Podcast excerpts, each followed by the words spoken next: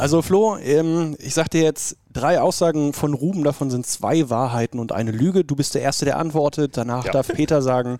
Danach ist Christoph dran. Ruben, Wie feiert Ruben schon Weihnachten? Hier, Weiter. Ruben trinkt gerne äh, Miomate Banane. Ruben fährt in seiner Freizeit Rennrad. Ruben war deutscher Meister schon in seiner Jugend. Welche Aussage ist falsch? Äh, Äh, was war das? Das Rennrad. Mhm. Äh, allein weil ich es nicht nachvollziehen kann, sage ich A. Also das kann man nicht machen. Miomate Banane, okay? Nee, das ist typisch Rubenschotz. Ich sag B. Auch B. Okay, damit habt ihr, ihr beide, Christoph Flo, äh, den, äh, den richtigen getroffen. Natürlich fährt er lieber Auto als. Äh, Ich ziehe Als weiter Rennrad. meine Kreise. Ist nicht mein Spiel. Nicht mein Spiel. ähm, Peter, machen wir weiter mit Cody. Cody ist zertifizierter veganer Ernährungsberater. Erste Aussage. Cody, Cody ist, hat seine Bachelorarbeit äh, in Princeton über die fr äh, frühe Geschichte des Volleyballs geschrieben. Und Cody, dritte Aussage, ist oder war professioneller Gamer, bevor er professioneller Volleyballer wurde. Das ist allerdings eine schwere Runde. Herr Jemine. Aber hier lernt man was über unsere Spieler. Also wirklich. Ich, kann auch sein, dass Tassilo Bade sich das alles Wo ausdenkt. ist denn Princeton? Das ist doch weit weg von wo er eigentlich herkommt. Oder? die frühen Anfänge des Volleyballs. Das Ich ist so möchte- verdächtig ist das- formuliert. ja, Ich ja, möchte ich- hier ich- eher das Problem sehen des Inhalts, aber nicht das College ist richtig. Echt, ja? Du musst ihm keine Tipps geben. Doch, nö, das ist fair, aber, Aber die ich- frühen ich- Anfänge des Ich, Volleyballs. ich, bleib, ich bleib jetzt trotzdem dabei. Ja. Wie ist die, Die frühe Geschichte des Volleyballs, wie ja. ist die, die US-amerikanische Legende Kirk Kirali? Nee, irgendwie. Kirali. Karch. Karch. Ähm, okay, ich sage. Okay, aber Peter ist, ist der Erste, der. Ja, ich hab mich auf das ja, ja, ja. Du Okay. hast dich auf, auf die, die- Princeton-Antwort fest. ja, ja, okay, okay. ja. Ich mache hier, äh, was war die drei nochmal schnell? Die drei ist, äh, bevor er professioneller Volleyballer Ja, ja. wurde, war er professioneller Gamer. Also der war kein Gamer, sorry. Okay. Drei. Okay. Ich gehe auch mit der 3. Also wenn's, ist es die Eins? Es ist die Eins. Oh, fuck. Cody, Cody ist kein veganer Ernährungsberater. Tatsächlich hat er seine Bachelorarbeit ähm, Ah. Über die frühe Geschichte des Volleyballs gespielt und äh, war professioneller Gamer in der Highschool. Äh, Call of Duty hat er damals gespielt. Professionell. Er hat damit Geld verdient. Das heißt, er hat Sponsoren. Er hat, Er hat Geld, damit Geld- er hat Geld, Geld- verdient, Geld ist okay. verdient. Okay, reicht. Weiter. Krank. Hast du noch eine? ja. Hast du noch Für, eine? für dich, Shoutout, Cody Kessel. Anti-Ronkainen. Mhm. Ähm, hat in der Zeit, in der er, in der er Junior Nation, Junioren-National äh, gespielt hat, hat er auf der Position Libero gespielt. Erste Aussage. Ähm, er hat bereits als Mittelblocker in einer Bundesliga in einem Land gespielt und er hat schon mal einen Satz bis äh, 50, 48 gespielt. Welche Aussage ist falsch? Falsch ist die. Ich muss auch in deinen Kopf rein. Was denkst du dir aus Richtig. Ich denke davon? mir da gar nichts aus. Richtig. Er ist Mittelblocker. Das hast du so scheiße formuliert. Zwei. Okay. Ich sag auch die 2, weil, naja, We- Weil, naja, okay. du wolltest ja nur einen Witz machen, weil die erste Antwort war was mit Libero und die zweite dann wolltest du was anderes machen. Äh, der Liberos nicht aufschlagen, ergibt äh, keinen Sinn. Der muss, also eins muss falsch sein. Mhm. Herzlichen Glückwunsch, Peter. Du bist, du hast recht. Er hat äh, weder Libero gespielt noch irgendwann mal Jugendnational und tatsächlich hat er in der finnischen Liga mal einen Satz in einer Rotation vorne als Mittelblocker gespielt, weil sich ein anderer Mittelblocker verletzt hat. Und im Bundesligaspiel Lüneburg Ja. gegen die Ja, Alpenvolleys das war mir klar. Ja. hat er, äh, das war dieser legendäre 50-48er Satz. Tassilo, du gibst dir da echt schön Mühe. Besser als Flo's Spieltagsfragen.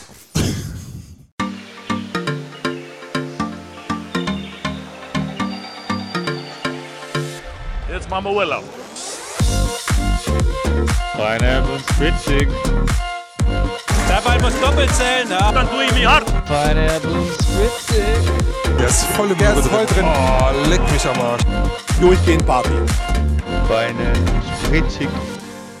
So, 42. Folge Feineb und Spritzig. Wir haben die letzte Folge vor ungefähr einem Monat aufgenommen. Es ist wieder so unglaublich viel passiert, aber wir versuchen es heute trotzdem in einer kleinen, knackigen Folge kurz vor Weihnachten euch unter den Baum zu legen. Äh, wird ganz toll. Es gibt, äh, wir haben gelernt aus der Vergangenheit, keine Folge rings um den Pokal oder zumindest nicht davor nach dem Pokal-Halbfinale zu machen. Deswegen jetzt nur danach und ähm, es wird eine erfreuliche Folge. Champions League und Liga müssen wir noch auswerten. Und ja, Jungs, wie geht's euch so? Flo, Christoph, habt ihr den Abend gestern, habt ihr gut überstanden? Na, erstmal freue ich mich über dieses weihnachtliche Ambiente hier heute. Mal mit Glühwein statt mit Berliner, mit Plätzchen, danke Peter.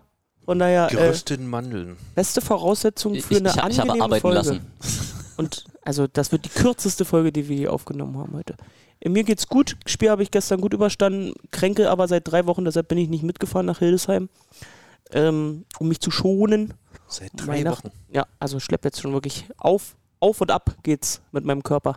Und deshalb habe ich mir jetzt Diktat auferlegt, äh, nicht mich zu schonen und habe es deshalb von zu Hause geguckt und habe äh, Maxi Wilke, Georg Kleine und Annalena Grüne gestern gelauscht. Im Schichtwechsel, im Schichtsystem. Kommentieren im Schichtsystem. Auch schön.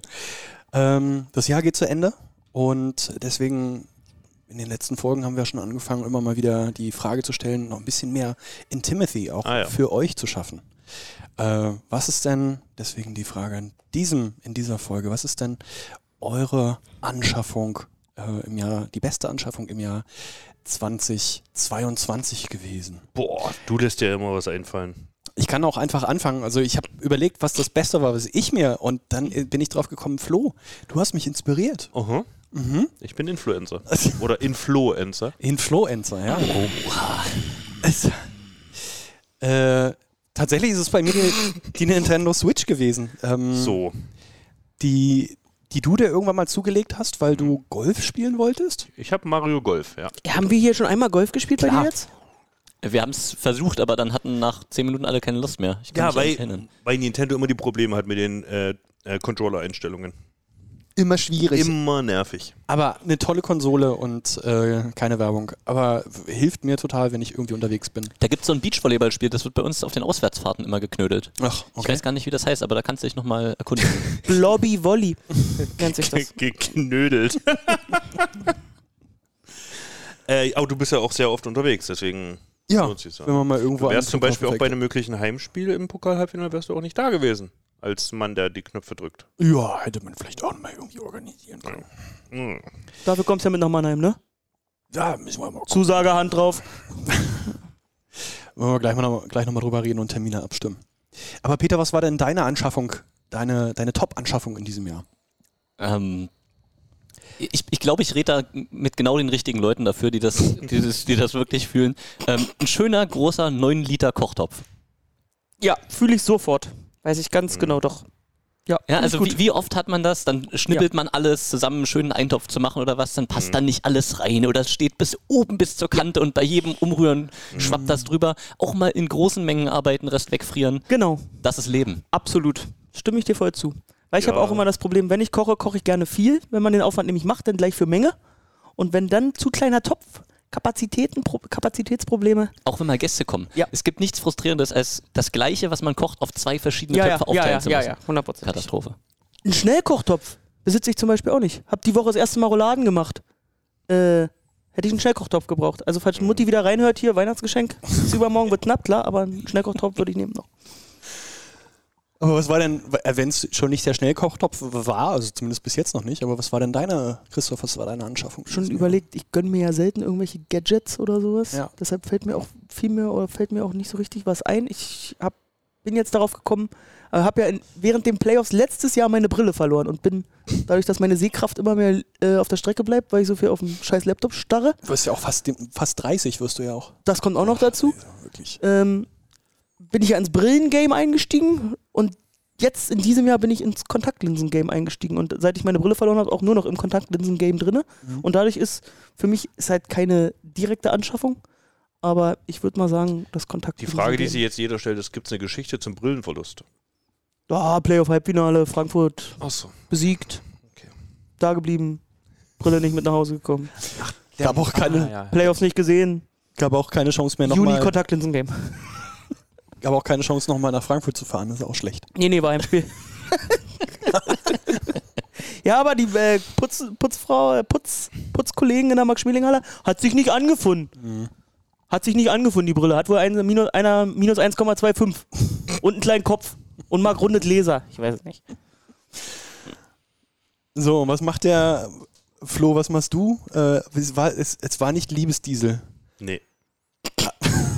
Äh, ich bin ja auch ein, eigentlich ein sehr genügsamer Mensch, deswegen sind es eigentlich auch wenig materielle Anschaffungen. Mhm. Aber wenn, muss man natürlich klar sagen, ist es der Tiefgaragenstellplatz. Oh ja, absolut. Ist das dein Gamechanger? Die Anschaffung überhaupt, gerade jetzt auch, das Auto äh, ist, ist nicht allen Witterungen ausgesetzt, ist natürlich auch gut fürs Auto. Und die Parkplatzsituation hier, Christoph, Ja, ja. ist, ist Dreck, ist Müll. Kommst aber gerade nicht in den Genuss, weil du so viel So. artig Bahn fährst. Plot-Twist? Ja, sorry.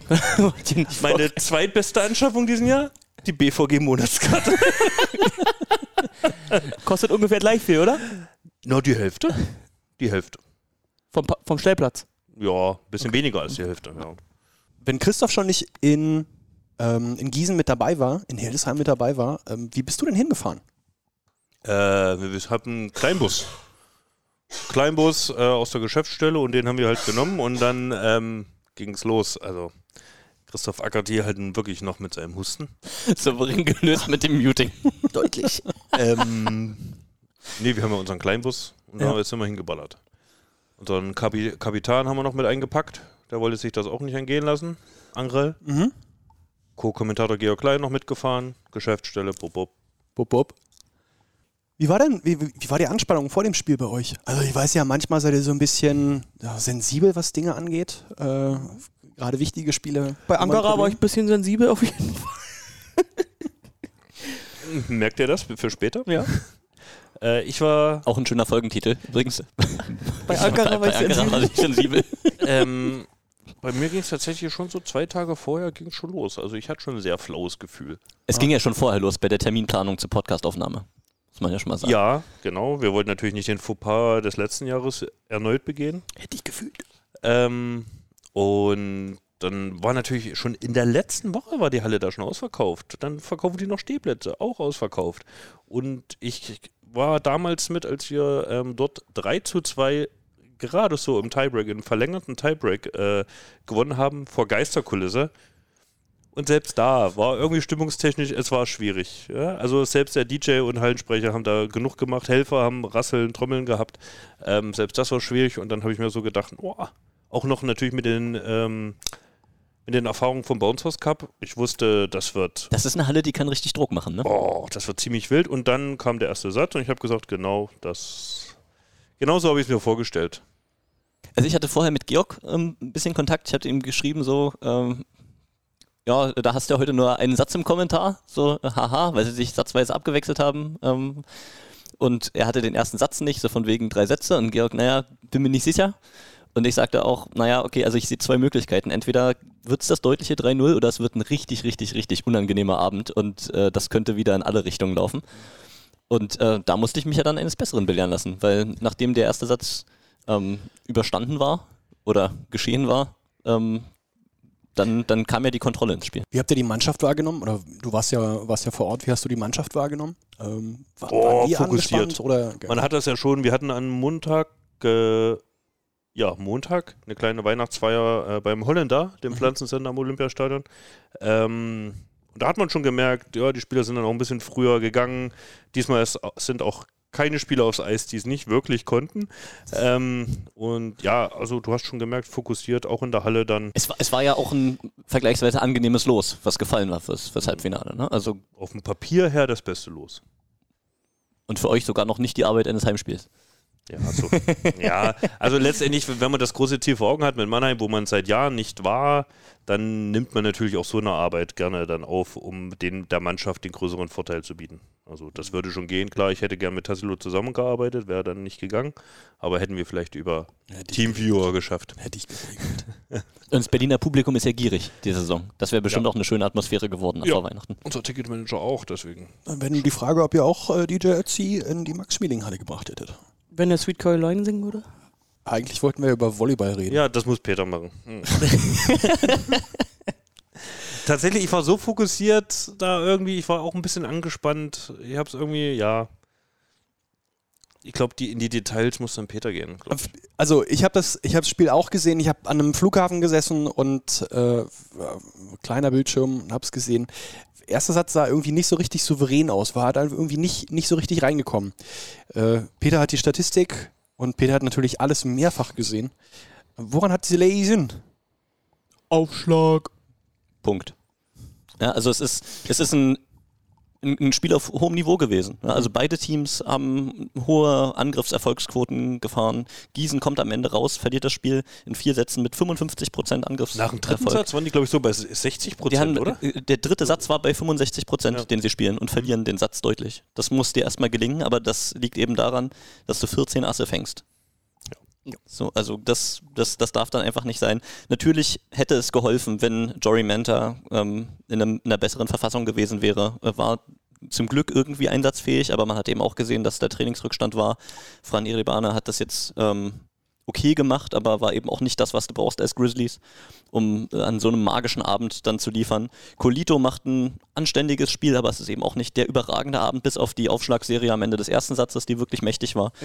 Und ja, dann, ähm, dann spielen die Grizzlies wirklich eine, eine gute Partie, aber es, es reicht dann am Ende nicht gegen ein sehr gutes Berliner Team, äh, bei dem alle ausnahmslos eigentlich bis auf Tim Karl am Anfang des Spiels eine richtig, richtig gute Leistung gebracht haben. Ja? Also Ruben Schott 9 von 13 im Angriff, ohne Fehler, ohne Schlag in den Block, 61% positive Annahme. Das sind Werte, die unterschreibst du ungesehen, würdest du in jedem Spiel gerne nehmen. Dafür hat er noch zu wenig Bälle bekommen, wa? Um das Na, die, die hat der Marek Schottola gekriegt. Ähm, und äh, übrigens, diese Geschichte, die da erzählt wird, ähm, wenn man sich mal anguckt, äh, hier Tim, unser Angriffsaußen und Ruben der Annahmeaußen und der kriegt zu wenig Pässe. Der ist, glaube ich, was die gesamte Saison angeht, vier Pässe, fünf Pässe weniger als Tim gekriegt. Ähm, Aber weil er auch mehr auf dem Feld stand, glaube ich. da kann man jetzt noch mal ein bisschen schauen, so, aber ähm, insgesamt ist es jetzt nicht so. Also auch Erfolgsquoten sind in der ähnlichen Range, Hm. äh, ein bisschen mehr direkte Fehler, aber dafür ein bisschen mehr Killquote. Also die Geschichte, die ist ein schönes Meme, aber ähm, das, das wird weder ihm gerecht noch der Realität, ähm, wenn man da sagt, ähm, Ruben wird da im Angriff verhungern lassen. Jo. Reicht dir das, Tassilo? Ah, eine Frage habe ich. Matt West äh, hat im Chat geschrieben, habe ich gesehen. Matt West 69 hat sich natürlich, aus natürlich, Matt West 69. hat sich aus, aus Polen gemeldet, konnte sich nicht entscheiden, für, konnte sich nicht entscheiden, für wen er sein soll ähm, bei dem Spiel. Hätte der einen Unterschied noch machen können an dem Abend, wenn er da gewesen wäre? Hätte er noch irgendeine Info gehabt über die, Fand- über die Spieler von Berlin, die er geben könnte an sein Team? Ich, ich glaube, die Infos, die hat auch alle Itamar Stein. Also, und dann kommt noch dazu, dass ich finde, dass der Ivanov das wirklich sehr gut macht. Ja. Also, Das, Also- das, das, das hatten wir, glaube ich, hatten wir das hier im Podcast gesagt oder habe ich das mit, mit Georg im Kommentar gesagt, weiß ich nicht mehr. Der Verlust von Matt West ist natürlich menschlich einer im Team, aber Zuspielqualität haben Ja. sie nach, nach meiner Ansicht nicht verloren und vor allen Dingen ist Ivanov auch einer, der so eine Aggressivität ins Spiel Ja, bringt. das wollte ich gerade schon. ist so, so, so, so bissig. als Gegner wollte ich das ihm gerade schon negativ auslegen. Das wäre jetzt noch mein Take gewesen. Also die Attitüde, die der da aufs Feld legt, ist ja schon fast ein bisschen, fast ein Schnuff drüber. Als Gegner kann man das ja sagen. Aber dieses, Ach, ich finde das gut. Ich finde das gut. ja, ja, ich weiß ja, ich weiß ja, was du meinst. Aber ah, wie er dann auch, wenn, wenn die Annahme so richtig gestruggelt hat, wie er dann immer hingegangen ist. Kommt jetzt, Jungs. ah. Mit seinem Zopf da. Ja, aber guck dir, guck dir mal die, die Spielertypen da an. So ein Jakob Günther, ein Noah Ja, ja. Baxpöhler. Ja, du brauchst ähm, Leute, das die, die, die werden nicht die Mannschaft anbrüllen. Ähm, Kalizek, ja, vielleicht. Aber also ich finde, der ist ein, das ist ein wichtiges, Ja, ja. wichtiges Puzzlesteinchen und da haben sie mit, also die beiden Finnen, die sie da ausgegraben haben, Der Libero auch. Ja, gute, gar nichts sagen. gut, gute, gute Kontakte nach Finnland. Ja? Antti Poikela, glaube ich, der Co-Trainer, ne? Vielleicht Ja. läuft das über den. Ich weiß das nicht. und der Mittelblock halt, ne? Ja. Der ist halt, aber das haben wir, Achtung. war ja vor der Saison schon klar, dass das Mittelblock auf jeden Fall auf Aber überdurchschnittliche natürlich wusste, Bundesliga keiner, natürlich wusste keiner, wie Jakob Günther da von den Azoren äh, da nach Deutschland kommt. Braun Äh, gebrannt. Wie gut ist er wirklich? ähm, Ja, der beeindruckt in der Saison. Also da, da auch nochmal, um das kurz mit Zahlen zu unterlegen, für die, die es interessiert, 16 von 20 Bälle ähm, zum Punkt gemacht im Angriff, die beiden insgesamt. Ähm, und insgesamt sieben Killblocks. Ähm, das ist schon, das sind schon wirklich gute Werte. Und Günther Topscorer bei Gießen. Mit, mit Abstand. Ja. Also als Mittelblocker, das ist schon ein Statement. Und obwohl die Angriffsquoten ja in Ordnung waren, jetzt von, von den meisten Positionen. Also muss man sagen. Parallelspiel reingeguckt, Peter? Du meinst wegen der Sirene gerade? du willst aufs andere Halbfinale schon drüber? Weiß ich nicht. Tassilos Arbeit machen? Weiß nicht, ob Tassilo noch was, was gesagt hätte, aber Ja, aber ich hätte gern nochmal äh, Atmosphäre in der Halle ausgewertet. Viele Leute. mh, viel Die. Atmosphäre war sehr bissig. Viele Fußballfans da gewesen Oh, und die wussten auch, wie man ein gellendes Five-Konzert äh, äh, entfacht. Also ging schon bei unseren Aufschlägen auch relativ früh schon am Satz.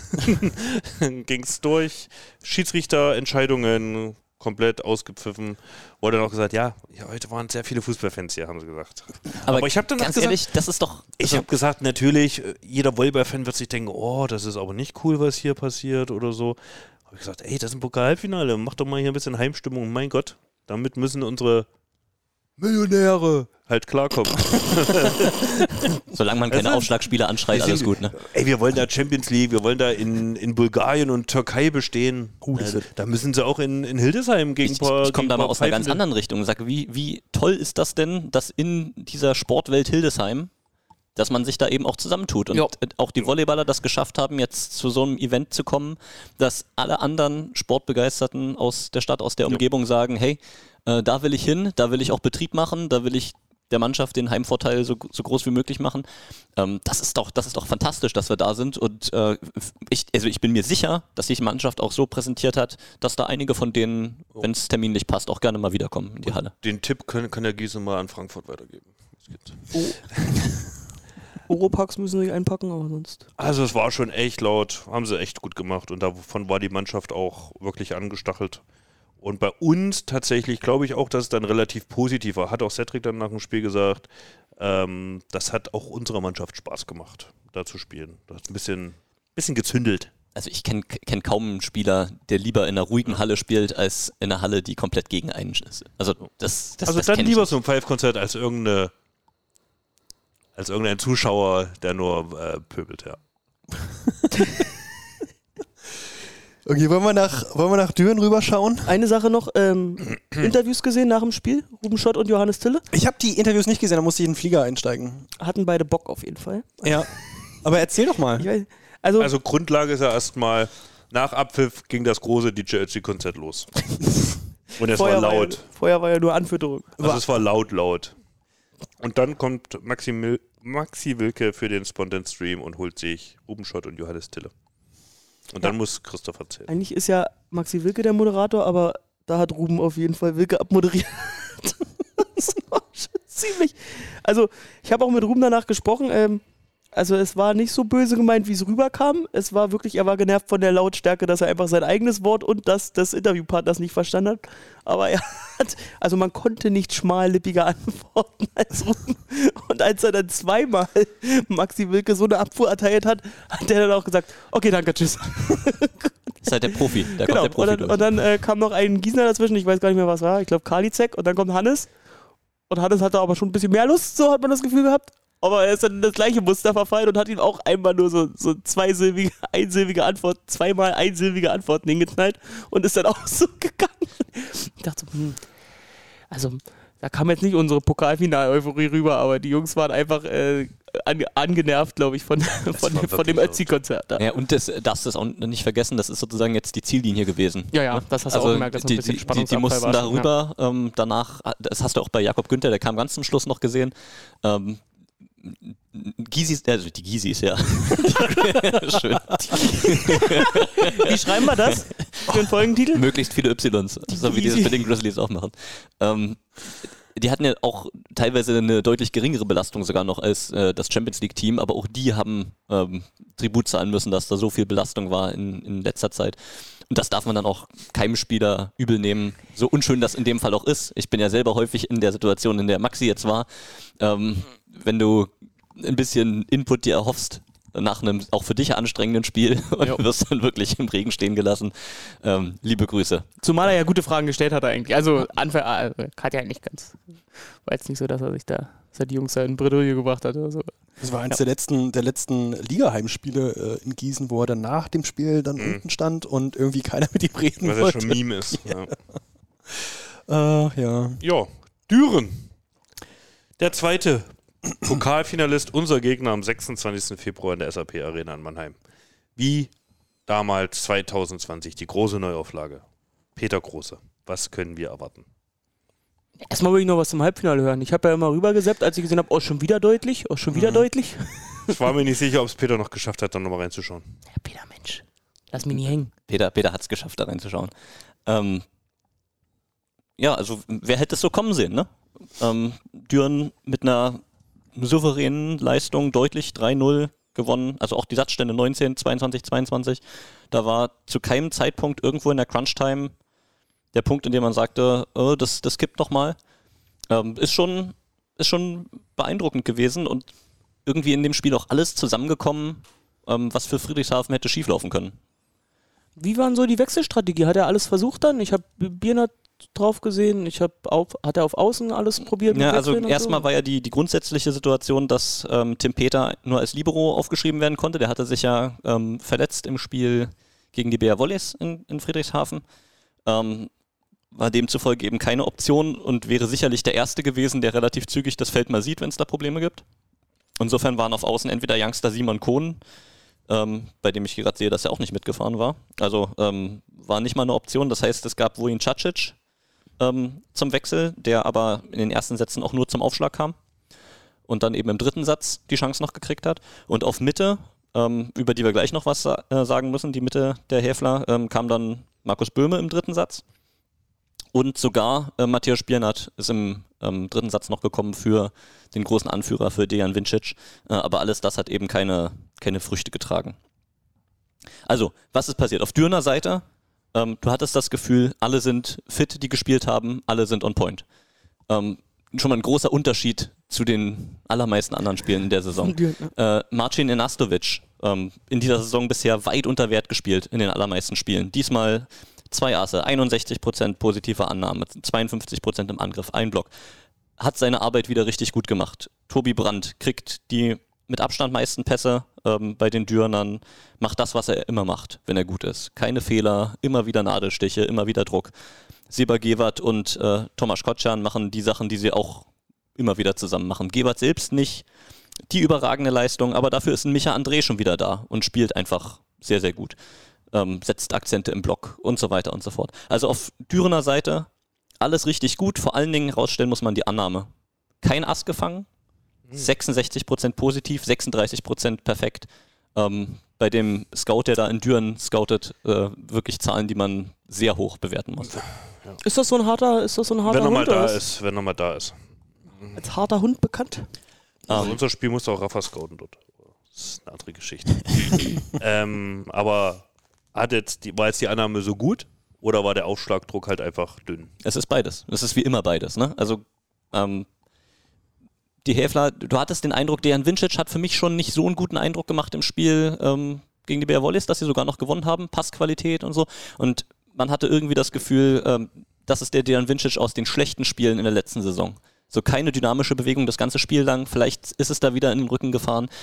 Er man, ist auch man weiß es nicht. sehr früh schon am Pumpen und so auf die Knie stützen. Ja, das ist das genau dieses Bild, was man aus der letzten Saison kennt. Keine Spannung dann im Block, wird viel angeschlagen, angelegt ähm, und auch Passqualität wenn er mal ähm, zum Block geht. war es dann auch nicht. Und ähm, die Mittelblocker, Nedeljkovic und Brown, die die gesamte Saison ja dominiert haben auf der Mitte, sind insgesamt eins von elf im Angriff bei vier direkten Fehlern und insgesamt ein Block. So, und das ist was, das, das, das kennt man nicht. Also die haben immer geliefert und deswegen ist dann natürlich irgendwie ein Zusammenhang mit dem Zuspiel denkbar, ähm, aber auch die gute Annahme der Dürner haben natürlich dazu geführt, dass sie, dass die Probleme haben. Die Dürner machen es auch gut. In schweren Situationen spielen sie in den Block und sichern raus und machen dann den nächsten Ball wieder. Kaum, in Anführungszeichen, dumme Bälle. Ähm, und auf Häfler-Seite dann, ja, viele, viele direkte Fehler im Angriff. Ähm, elf Stück insgesamt plus vier in dem Block. Das, das hat insgesamt nicht hingehauen, ja. Und man hat es sehr schnell gemerkt im Verlauf des Spiels, die Häfler Körpersprache ist dann nicht da, die sind nicht zufrieden, sie kommen nicht richtig rein. Marc Lebedew mit Sakko aus in der Saison auch noch nicht gesehen. Also das hat, ähm, das hat wirklich von vorne bis hinten nicht richtig gepasst. Sie haben dann immer noch mal versucht, sich, sich reinzupuschen, haben im zweiten Satz 4-0 geführt, ähm, verlieren diese Führung sofort wieder, haben sich auch ganz am Ende mit den Wechseln noch mal rangerobbt, aber es war nie so weit, dass du das Gefühl hattest, das Spiel könnte jetzt kippen. Und so ist es so gnadenlos, wie ihr das ja auch schon ab und zu erlebt habt. Du bist gerade richtig gut, hast das Gefühl, Champions League läuft, in der Liga bist du da, hast den großen Rivalen geschlagen und zack, in dem Spiel, in dem es zählt, bist du auf einmal aus dem Pokal raus und das Team, auf das alle eingeschlagen haben im Laufe der Saison, die Dürner, die sind in dem Moment, in dem sie müssen, bei ihren 100% oder nahe dran, bringen sich ins Pokalfinale und am Ende kräht kein Mensch danach, dass die Liga nicht optimal Aber läuft. apropos Körpersprache, ähm, wie ging es dem Zitat besten Diagonalen der Liga? Ähm, ich finde, er hat auch ein bisschen unter den Pässen gelitten, die er gekriegt hat. Ja, okay. Und er hat eben noch 42 Prozent gebracht. Das ist nicht sein Standard, aber es war auch kein Ausfallspiel. Er hatte wirklich schwierige Ich Situationen. muss halt auch sagen, also mir gefällt, er ist auch einer der Spieler, wo mir die Körpersprache oft nicht gefällt. Na, er, er arbeitet halt ab, ne? Und ähm, das ist ja auch ein Thema, was du jetzt immer wieder hast bei den Häflern. Ähm, zum einen spielen sie quasi ohne Annahme, aber das ja schon die ganze Saison und erfolgreich. So Bälle werden Hochmitte gespielt und dann passiert schon irgendwas daraus. Aber ähm, Abwehr, ja, und die Gier da in der Abwehr was zu holen, das siehst du bei Vincic nicht unbedingt, das siehst du bei Superluck nicht. Ähm, das, also, Aber bei dann- siehst du dann schon in der Abwehr, ne? Du willst jetzt von mir eine Aussage zum besten Tier der Liga, kriegst du heute nicht. Heute nicht. okay. Aber was du gesagt hast, ne, ähm, also das Zwischenfazit von Friedrichshafen hätte ja bis zu dem Spiel eigentlich kaum positiver ausfallen können. Okay, die zwei ähm, oder ein Sieg gegen uns, eine Niederlage gegen uns in der Liga, äh, wahrscheinlich oder vermeintlich Platz zwei nach der Hauptrunde geschenkt, aber dafür in der Champions League quasi schon sicher in der nächsten Runde. Und wenn du Pokalfinale machst, dann kannst du quasi von einem nahezu perfekten ersten Saisondrittel sprechen. Ähm, ich weiß gar nicht, ob äh, hätten die es gestern gewonnen, was man jetzt besser bewertet hätte. Unsere erstes Drittel oder deren erstes Drittel, weil die halt in der Champions League dafür den Schritt weiter sind und wir diesen kleinen Vorteil in der Liga haben, der äh, ne, uns in der Zwischenrunde dann vermeintlich zwei Punkte bringen würde. Also da hätte man sogar gesagt, äh, Friedrichshafen hat, hat sogar noch ein bisschen mehr aus dem, aus, der, er- aus dem ersten Part geholt. Aber das ist natürlich, wie wir es auch vorher gesagt haben, äh, das Spiel gestern äh, entscheidet natürlich über die ganze Bewertung so einer ersten des ersten Teils und da ist jetzt natürlich ein Makel, den sonst immer irgendwie wir zu verdauen hatten. Und jetzt geht's. Das hat letztes Jahr sehr lang gedauert mit der Verdauung. Ja, das ich ist, es ist, da. es ist, es ist ne? wirklich, das ist, meine Verdauung. es ist auch ganz schwierig, das mal einzuordnen. Ne? Wenn, wenn du dich fragst, wie, wie kann eine Mannschaft in so einem Spiel so auftreten? Wenn alle wissen, das ist das allerwichtigste Spiel. So ist das dann zu viel? Für die Spielertypen, die du bei Friedrichshafen hast, würdest du eigentlich denken, eher nein. Mhm. Sind sie dann zu sicher in das Spiel reingegangen und konnten am Ende nicht mehr, nicht mehr aufdrehen? Glaube ich eigentlich auch nicht in Düren. Nee. Eigentlich auch Das seltsam, ja. Ähm, du kommst am Ende einfach darauf, dass Düren einen wirklich extrem guten Tag erwischt hat und dass Friedrichshafen da drunter leiden musste. Ja, und ähm, ich gehöre zu denen, die nicht vergessen haben, was die Dürener Mannschaft leisten kann, auch wenn sie es nicht zeigen konnten über große Teile der Saison. Das kann jedem Team wehtun, das hat auch den Bärwollis schon wehgetan. Ähm, ja, es ist, es ist schwierig, aber gleichzeitig bleibt da jetzt sicherlich auch bei den Häflern über die Feiertage so eine Unzufriedenheit, wobei natürlich den, den Vorteil in Anführungszeichen haben, dass es für sie relativ schnell wieder weitergeht und dass sie auch zwischen den Jahren ran müssen. Unter anderem in Lüneburg, gleich der nächste wegweisende äh, Auftritt. Da müssen sie sich schütteln, müssen hoffen, dass bei Tim Peter nichts Schlimmeres passiert ist.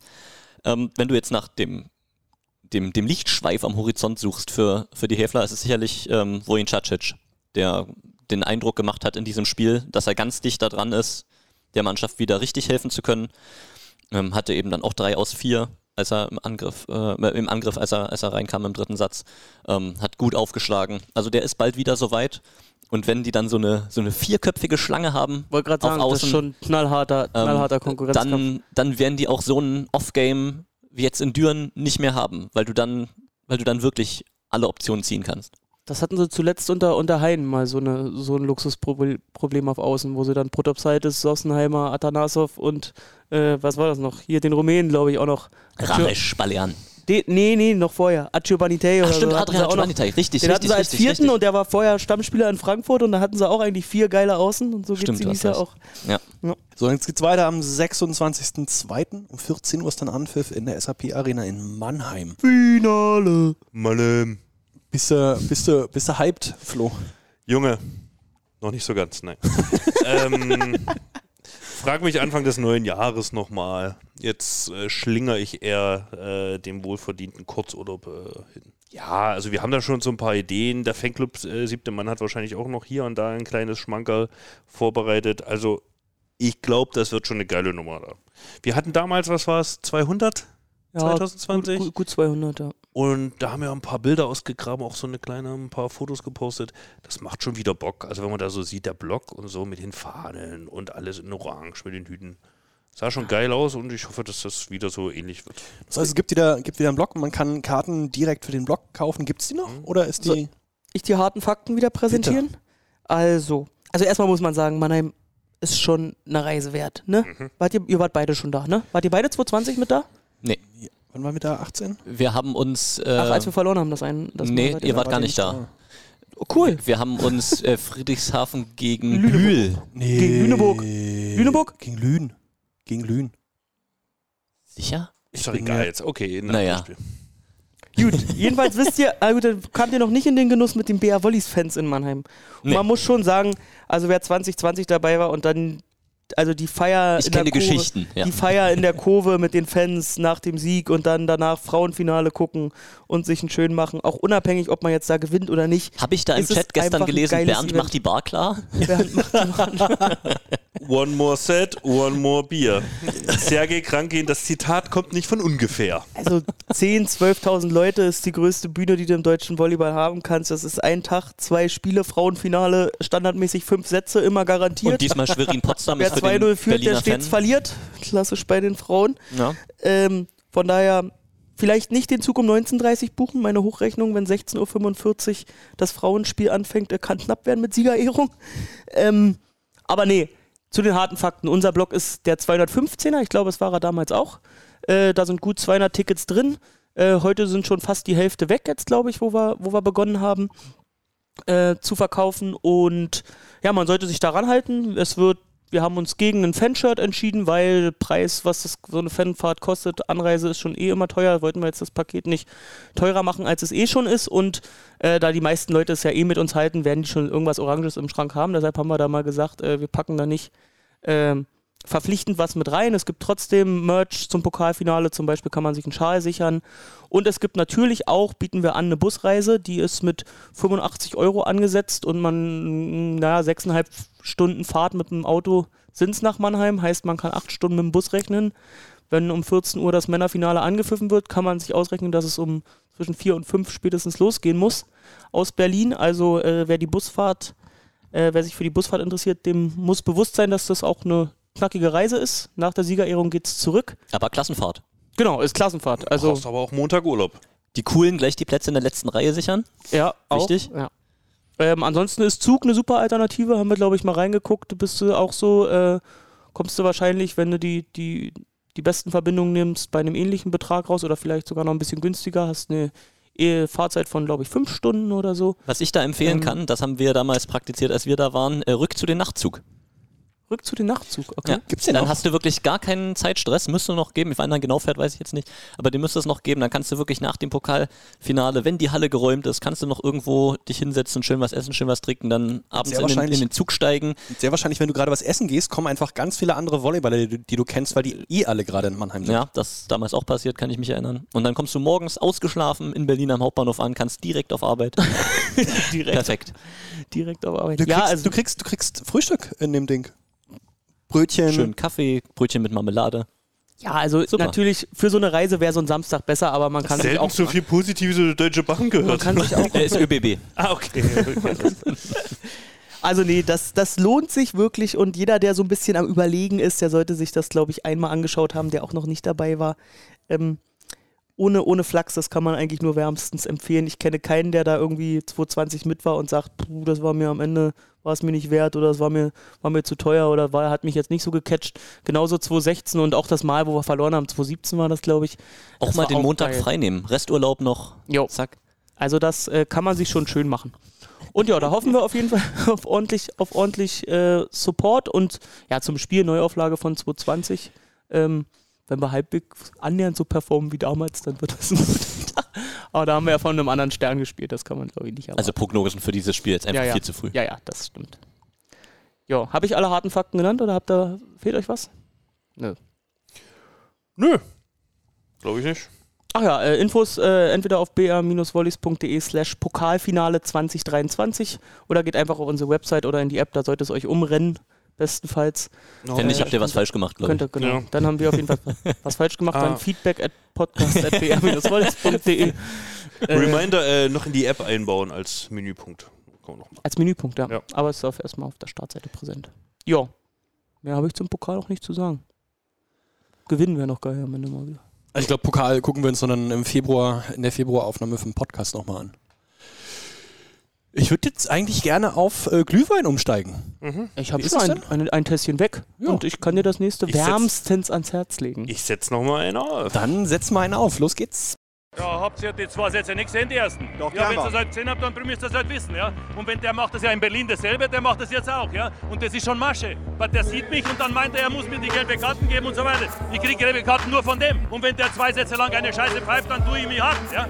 Und in Berlin war das gleiche. Und dann setzen sie denselben Typen zweimal an. Ja? Das hat ja kein Der gegeben. Mit dem anderen, wo wir verloren haben, mit der Frau hat es ja... Das gibt ja nur mit dem. Das war in Düren, das war überall. Das ist nur er da. Ja, als Futter und Dumnäse auf der Mama, Leute. 0-2. Scheiße doch drauf. Jetzt? Jetzt. Jetzt machen wir Urlaub. Ich muss, kurz, muss kurz das Plätzchen runterkauen. Glühwein. Wie trinkt ein Außenangreifer seinen Glühwein? Mit Schuss. Ein Mittelblocker, dachte ich. Naja, bisschen schief gegangen, aber wir gehen einfach drüber weg. Den lassen wir drin. Ich hab übrigens noch, hab, hab, hab übrigens was noch am Boden meiner Glühweintasse. Oh, Alles leer. Nein, alles gut. Noch am Boden ein, meiner Glühweintasse noch drei Infos So. gefunden, die ich vergessen Drei. Block 215, Ticket 39 Euro, beste Plätze und weil unterran, dicht dran, dick, dick, keine Ermäßigung.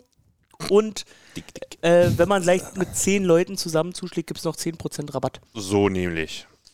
Das ist soweit zum Pokal. Und auch die ganze Zeit gibt es die 10% Rabatt, nicht nur 24 Stunden. Flo heute richtig im, im Peng, Peng, Peng-Modus. Lucky Luke, schneller als ein Schatten.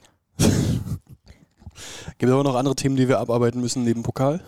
Ähm, lass uns mal kurz über die Liga drüber gehen. Friedrichshafen hat gegen Düren verloren. Da hat Friedrichshafen am Wochenende, am Samstag, äh, zu Hause 3-2 gegen die BR Volleys gewonnen. Wie schwer liegt das im Magen? Also ich kann mich nicht an eine Niederlage gegen Friedrichshafen erinnern, die mich weniger gejuckt hat, um es gleich mal klar zu sagen. Statement. Ja. Also die, erstmal diese Erwartungshaltung, dass wir irgendwie in der Hauptrunde oder in der Zwischenrunde nie ein Spiel verlieren werden. Ja. Also die ist ja erstmal so, Albern. guckt euch unsere neue Mannschaft an. Ja, die hat gut angefangen, alles schön.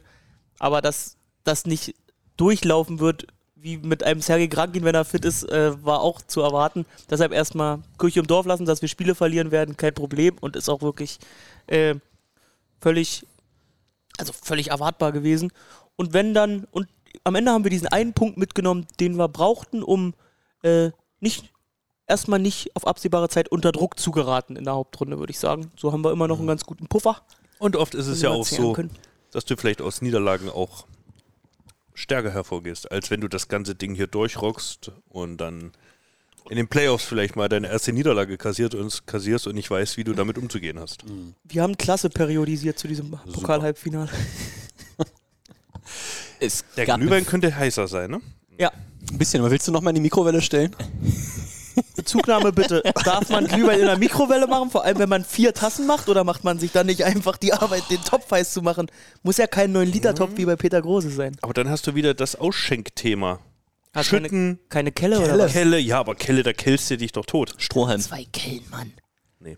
Für mich ist das effizienteste ist einfach Mikrowelle. Change my mind. Sehe ich nicht. Das, worüber ja am meisten gesprochen wurde im Nachgang des Spiels in Friedrichshafen. Vielen Dank, Peter. Und Ähm. das, das, das nicht nur im Chat, sondern auch äh, in, unserer kleinen, in unserer kleinen Gruppe. Ja, also waren, dass zwei Änderungen vorgenommen wurden von Cedric für das Spiel. Ähm, das eine ist, Sascho Stadekar hat gespielt, dem ich wünsche, dass er mehr Chancen kriegt, weil mir das wirklich sehr gut gefällt, was er macht. Lobbyist Peter Große. Ähm, Hat er eigentlich Zeig- 100% seine Angriffe reingestreichelt oder hat er auch mal eingetroffen? egal. Ähm, Ergebnissport, oder? Ja. was vor allen Dingen so ist, ist, dass er äh, bisher noch keinen einzigen Fehler gemacht hat ähm, im Angriff in der Liga. Hat ja auch schon auch ein paar Bälle mittlerweile gespielt, aber noch ohne, gar ohne, keinen? ohne, ohne Fehler bisher.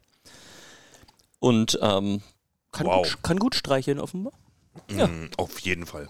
Auch wenn er sehr gut hart zugreift, immer beim guten Tag sagen, aber streicheln kann er anscheinend auch. Peter, du wolltest Und was sagen. das äh, Thema, was wirklich größere Wellen geschlagen hat, war ähm, Sato in einem Spiel gegen Friedrichshafen nicht auf dem Feld, sondern Adam Kowalski. Ähm, Kowalle. und sofort große Panik. Ist Sato verletzt? Geht es ihm gut? Cody Kessel mit Maulkorb in der Hausbesichtigung hat behauptet, es wäre Trainerentscheidung. Und so, Habe ich ja? tatsächlich gar nicht gesehen. Ich war ja Schlittschuhlaufen. Da müsst ihr mich mal ins Boot holen. Also ja, Cody hat halt einfach gesagt, wie es ist, äh, dass der Trainer es entschieden hat. hat jetzt, äh, wurde auch nicht ganz so explizit gefragt, aber hat er doch nichts weiter gesagt. Aber sieht man auch mal, wie groß der Hype von Sato in der Community ist, ne? Ja, Gerade auch mit der letzten Saison. Spieler. ja gut, das stimmt. Aber, Oh, das ist noch ein großes Aber.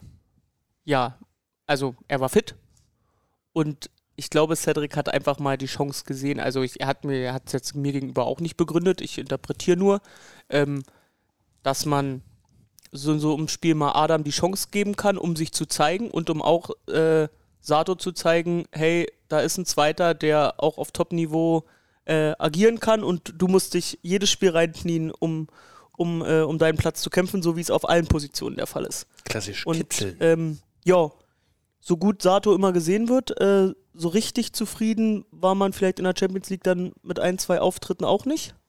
Ähm, war nicht umsonst, also nicht umsonst, was heißt nicht umsonst, aber das Spiel zu Hause gegen Ankara ähm, war ja ein so ein, ein, so ein Beispiel. In Ankara ging schon los. In Ankara ging es schon los, ähm, wo er nicht, wo man vielleicht nicht das, was man von ihm erwarten kann, dann zu 100% gesehen hat und das war jetzt vielleicht der Moment, äh, dieses Friedrichshafen-Spiel, die Be zur Bedeutung dieses Spiels hatte ich ja schon was gesagt, um da äh, ja auch mal ein Signal zu setzen, glaube ich.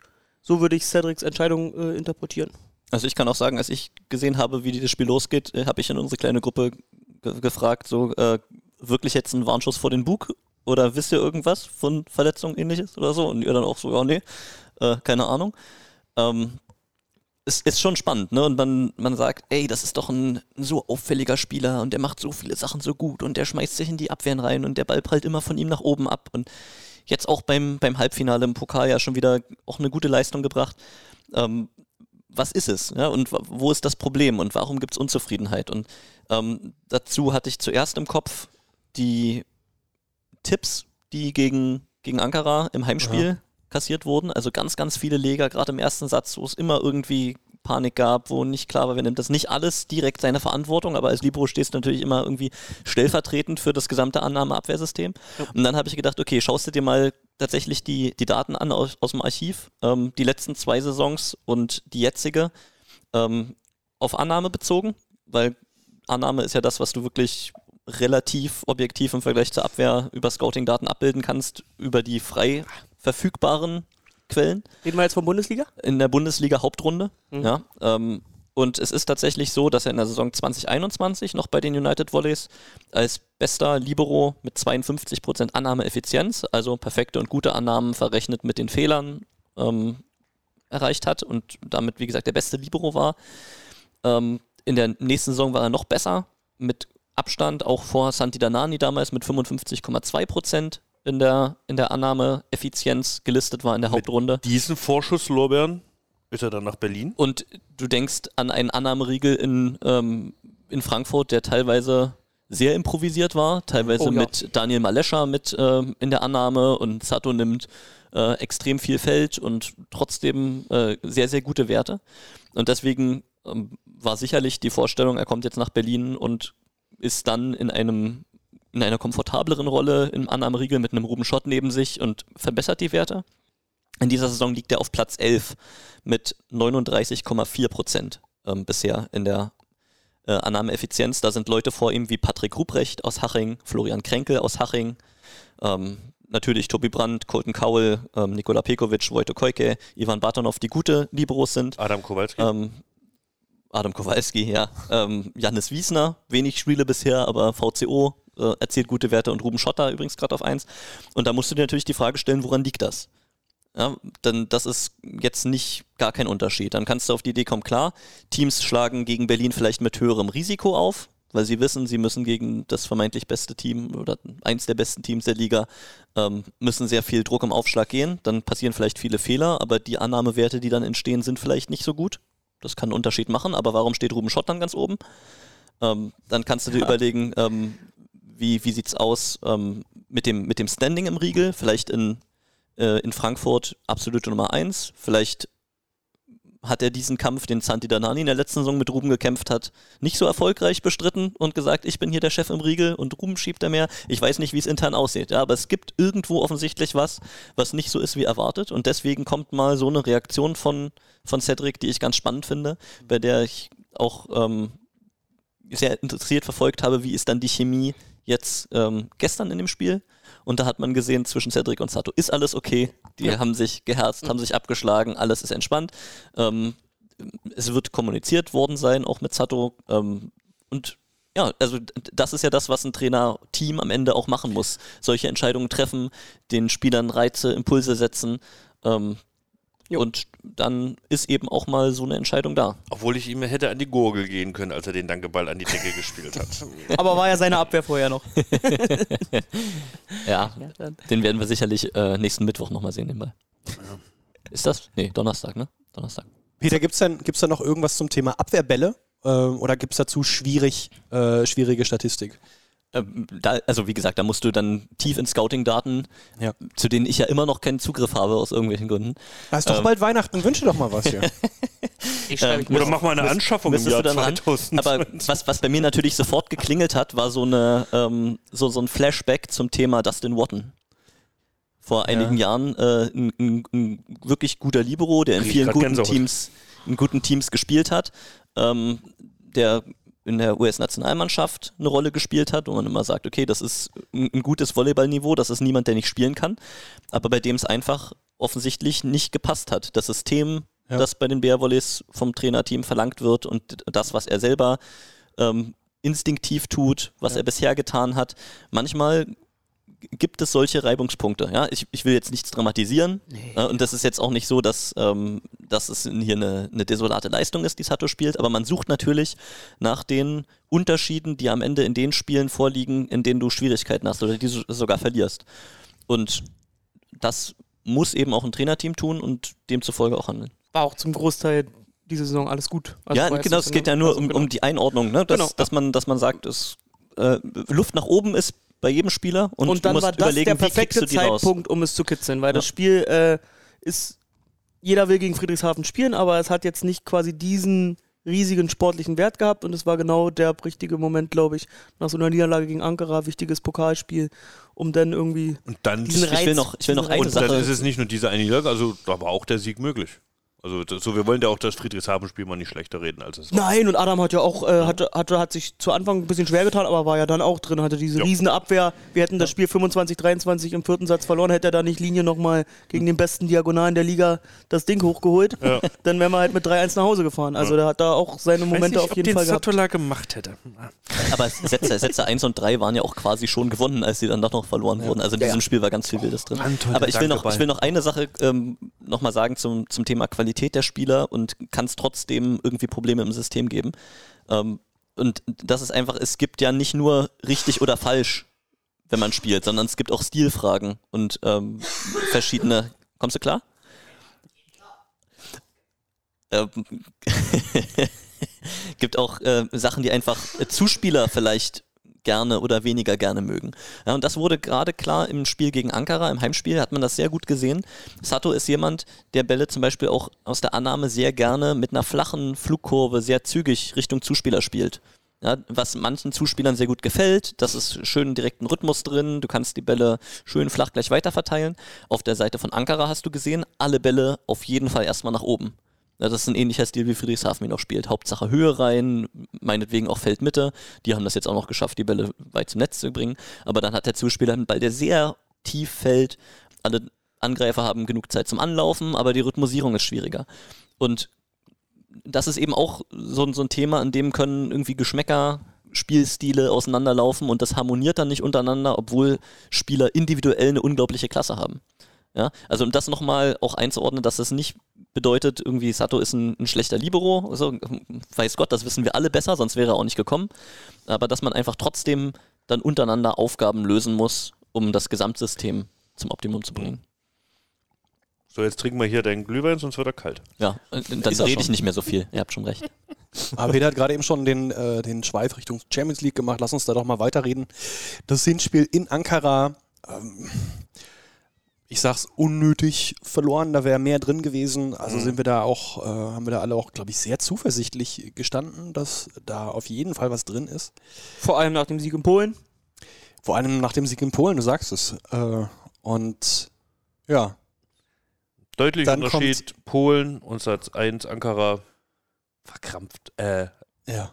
Polen locker, ganz locker aufgespielt und Ja. Ankara verkrampft in den Satz und dann auch meines Erachtens unnötig verkrampft den Satz verloren. Dann kannst du das Spiel retten, wenn du den zweiten, zweiten Satz gewinnst, weil dann ist wieder alles möglich. Und Wie- dann war es vorbei. Wie ging der zweite am Ende aus? 33? Nee. 35, 33. Ja. 35, 33. Ja, vor allen Dingen liegst du halt irgendwie was 23, 20 vorne. 24, 21 war es sogar. Ja, na, noch schlimmer.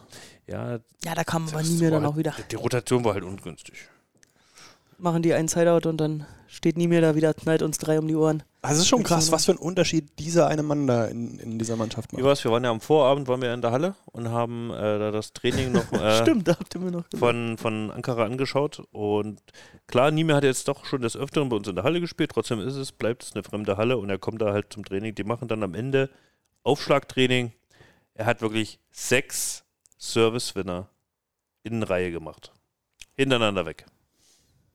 Und da habe ich mir dann gesagt, na dann komm, lass. Was willst du von uns? Aber dann auch Training beendet, habt ihr erzählt. Und dann rumgeschlurft Ja, ja. und raus. Und beim Warmmachen ja auch. Saß du auf der Bank. Ja. Nichts, also nur Dick, mit sich dicken Eisbeutel am Knie noch äh, rumgetaped und dann, hat ja komm. keinem Mitspieler vor dem Spiel. Habt den auch in den Katakomben, läuft er alleine für sich rum, guckt und dann geht er aufs Feld und puff. Ja, sowas von zur Stelle. Ist es der beste Diagonalangreifer der Welt?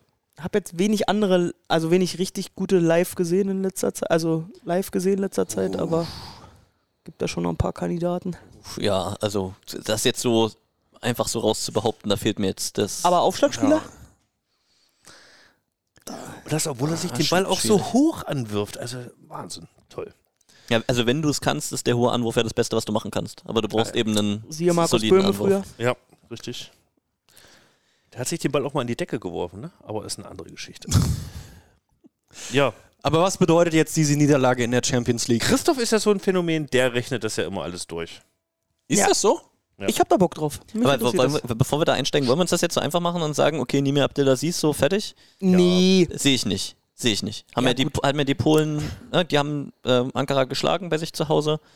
Ähm, klar müssen die da auch noch auswärts die, die Hürde erfüllen und wir sagen, okay, Nimir hat am Aufschlag Probleme gemacht, aber genauso Mert Matic, der Mittelblocker oder Nikolaus Bruno auch jeweils drei Asse. Du denkst bei seinem Anlauf des, So. An des Aufschlags, denkst du nicht, dass da was kommt. Auch dann hat er ganz, ganz fiese Aufschläge Bei Matic gemacht. bis ja, jetzt. ja. Ey, der ist auch, der ist auch 2,11 Meter, elf, ne? das sieht man ihm gar nicht an. Der sich läuft da an wie so, ein, wie so ein Reh, wie so ein Kitz. Er sieht nicht so schlaksig aus wie sonst Mittelblocker mit so einer Größe. Er ist schon. Äh, Dann da- zerrt er da so ein Float rüber, manchmal auch so ein bisschen Hybrid dann und du wusstest nicht so richtig, was für ein Aufschlag bei ihm kommt. Aber es ist klar, Nimir Abdelaziz ist ein Faktor, ne? Der hat in den drei Sätzen 46 Pässe gekriegt. Darunter sehr viel ja, also haben, sie da, schwieriger. haben so. sie da einen normalen, normalen, in Anführungsstrichen, Diagonalen. Es gehen die Spieler auch anders Super aus. Lack. Also hat schon aber, aber es ist halt, also ich, ich will es nicht, ich will es nicht darauf so beruhen lassen, weil, also Nicolas Bruno, wirklich kein spektakulärer Außenangreifer, schlägt 63 Prozent. Die Mittelblocker haben wieder nicht ganz so schlimm wie in Ankara, halbwegs freies Einschlagen gegen die Berliner Mitte. Ähm, sowieso hatte ich das Gefühl, dass Maika Amar relativ machen kann, was er will, der Zuspieler aus Ankara und der Berliner Block nicht so richtig Zugriff kriegt. Ganz am Ende dann sechs Blöcke im dritten Satz trotzdem verlieren, habe ich auch nicht so oft gesehen. das habe ich auch gedacht. Ähm, aber nochmal genau, was, was, was ist passiert? Warum ist dieses Spiel so schief gegangen? Ruben Schott mit einem Ja. Off-Abend leider, das muss man so deutlich sagen, kommt nicht auf Quote im Angriff und Annahme auch mit Schwierigkeiten. Das ist ja normalerweise das, was er gut macht, egal wie es sonst läuft. Und müssen wir auch nochmal über Aufschlagqualität reden So im schlecht, Champions League-Kontext? ja, so schlecht äh, die Saison. So wichtigem Spiel noch nicht aufgeschlagen. Vor allem zu Also Hause, ne? Und das ist die, vielleicht auch ein bisschen die Verkrampftheit. Ja, das Es, es sind auch. am Ende, das darf man auch wieder nicht falsch verstehen, es sind sieben Asse. Aber ich hatte trotzdem das Gefühl, dass aus sehr vielen Situationen Ankara doch zu komfortabel aufbauen kann. Ja, also diese, dieses Thema Verkrampftheit. Ich glaube, man hatte schon das Gefühl, dass, dass wir diesmal irgendwie was zu verlieren hatten. So nach Polen sind wir gefahren und sagten, okay, wenn wir hier verlieren, äh, dann ist das kein Beinbruch sozusagen. Hier ist nicht zwingend was eingeplant, aber so ein Heimspiel gegen Ankara, da wusstest du vorher, wenn du auf die Gruppe geguckt hast, okay, da musst du was holen. Ja, vor allem, also Und du so- hast dich ja durch den Sieg in Polen, hast du dich ja wieder in eine wirklich gute Situation gebracht Ja. und hast dann gedacht, okay, dieses Spiel gegen Ankara jetzt, das ist so wegweisend. Ja, ne? Entweder sehr gute Position oder viel Trouble. Ja. Und jetzt hast du halt den Trouble. Jetzt hast du Trouble und hättest du es gewonnen, dann wärst du wirklich in einer Position, wo du auch, dann hättest über Gruppensieg und so widersprechen können bei dem, bei dem äh, Spielen, die wir jetzt noch offen hätten oder haben. Aber ja, ähm, Aufschlag. Das ist sicherlich ein, ein Thema. Und dann natürlich, was auch immer wieder in solchen Spielen dann die Frage ist, was wäre, wenn Angel Trinidad spielfähig Oh, nee, gewesen das wäre? ist zu müßig. Also ich habe ich hab tatsächlich in diesem Spiel äh, gegen Ankara zu Hause, hatte ich zum ersten Mal Ja. das Gefühl in mir, okay, jetzt wäre es gut, wenn man Hannes auch mal eine Pause geben könnte. Weil ich hatte das Gefühl, Hat so ein teilweise bisschen- Entscheidungen, ja. das, das, diese Zockerei, die er hat, war nicht mehr so richtig da. Ähm, so ne, Mitte einbinden und so, teilweise Passqualität. So, es ist wieder keine Katastrophe gewesen, aber ich habe doch gedacht, so jetzt könnte man ein kleines bisschen rauskitzeln. Ich habe ihn schon besser spielen sehen und gerade an solchen Abenden ist es dann natürlich wirklich schwierig, wenn, ähm, wenn dann die, die Chance nicht da ist, auf einen mit, dem, mit der Mannschaft völlig eingespielten Zuspieler zu wechseln. Wollen wir das Thema gerade mal aufmachen? Wie geht's denn, äh, Angel? Jetzt gerade. Ähm, bei Andre ist es so, dass ich glaube, Untersuchung beim Doc nächste steht beim am 4. oder 5. Januar an. Mhm. Und dann ist quasi der Punkt, wo gesagt wird, wie es weitergeht. Ansonsten ist jetzt noch immer noch individuelles Aufbautraining, Mhm. was er jetzt aber, glaube ich, dann über die Weihnachtstage auch in Spanien machen darf. Hat sich während des Spiels in Gießen auch äh, fein die Hand eingecremt mit irgendeiner Salbe da auf seinen Finger drauf. Also man muss sagen, der pusht richtig. Der äh, im, im Autotrain, der will mit aller Macht zurückkommen, hat auch so eine geile Sprachnachricht in die Staff-Gruppe geschickt, dass er zurückkommen will wie ein Biest und dass er, äh, also der ist richtig ehrgeizig. Der, und der, sieht, der sieht Hannes auch spielen, weil Ja, je länger ja, ja. Hannes spielt, desto, desto und- schwieriger hat er es. Und es ist äh, auch jetzt keine Selbstverständlichkeit, dass, äh, dass er da jetzt mit der Geschäftsstelle dann nach, nach Hildesheim mitfährt. Ne? Also es macht jetzt auch nicht, kann mich nicht erinnern, dass das, also dass das. Kevin dass Leroux hat das nicht ist. gemacht. Kevin Leroux hat das nicht gemacht, genau. Auch schöner Folgentitel. Kevin Leroux hat das nicht gemacht. Ja, schöner Folgentitel. Ähm, nee, aber muss also, ich jetzt auch lange nachdenken. also die ja. Art und Weise, so wie er da, wie er da äh, präsent bleibt und äh, bleiben will und an sich da auch und für sich da alles investiert, um, um schnell das Comeback zu schaffen, das ist, glaube ich, vielversprechend. Und es wird sowieso spannend, wenn er dann wieder da ist, wie das wird. Ähm, aber ja, das ist der, das ist der Plan. Individuell arbeitet er immer noch, hat noch keinen Ball angefasst oder so und das wird er vor dem 4., 5. Januar auch nicht tun. Ähm, dann schaut der Doc sich die Hand an und dann geht es wahrscheinlich irgendwie äh, Ja. softer Übergang ins Mannschaftstraining. Boah, Aber können wir- können muss wir- dann Pokalfinale sein. Ja. Können wir auch nochmal eine Spezialfolge machen. Wer muss dann spielen? Oh ja. Also es, ist, Mit Hannes Tiller als Gast. also es, es, es macht mir super viel Spaß, ihm zuzuschauen. Ja, da- diese, diese Zockerei. Mir macht eine Sache so ein kleines bisschen Sorgen, und dass ich mittlerweile an, an ein, zwei Spielen, gerade diese Druckspiele, gerade knappe Spiele, das Gefühl hatte, dass er relativ gut ausgescoutet war von Gegnern. Das meine ich gegen Ankara erkannt zu haben. Ähm, die Grizzlies Mittelblocker hatten in, in Drucksituationen, in knappen Situationen einen sehr guten Read. Ähm, man hat sogar im Pokalspiel mit der Tonangel in der Lüneburger Auszeit mal gehört, so wie sich ein Mittelblocker meldet und sagt, Jungs, der macht genau, was wir wollen. Wir wissen immer, was er spielt. Wir müssen die Chancen jetzt nutzen. So, das ist eine, Mhm. eine ganz spannende Sache, wenn man da mal richtig tief reingeht in die, in die Materie, ne? wie, wie ein Zuspieler dann genau dann, wenn, wenn die Stressbälle sind, nicht seine Muster spielt, die das gegnerische Team von ihm erwartet. Ähm, da, da vielleicht noch ein kleines bisschen, kleines bisschen Luft. Habt ihr noch mehr zum Thema Champions League? Na, du hast mich ja noch nach der Rechnung gefragt. Ja. Also ich würde gerne noch mehr, lieber noch mehr als einmal die Champions League Hymne bei uns in der Arena hören. Und Flo, meine Rechnung hat ergeben, die Chancen stehen gut. oh. Also man muss ja jetzt mal nochmal erklären, ne? Fünf Gruppen, die, äh, die fünf Gruppenersten kommen alle weiter. Und dann werden noch drei Mannschaften fürs Viertelfinale gesucht. Die werden ermittelt zwischen den fünf Zweiten und dem besten Dritten.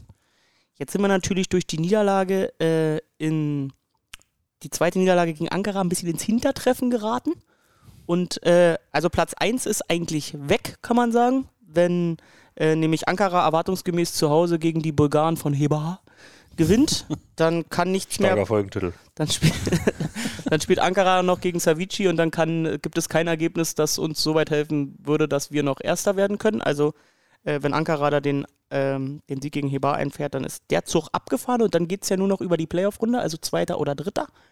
Aktuell haben wir ein, ein Spiel, äh, ein Sieg und drei Punkte Rückstand auf Ankara.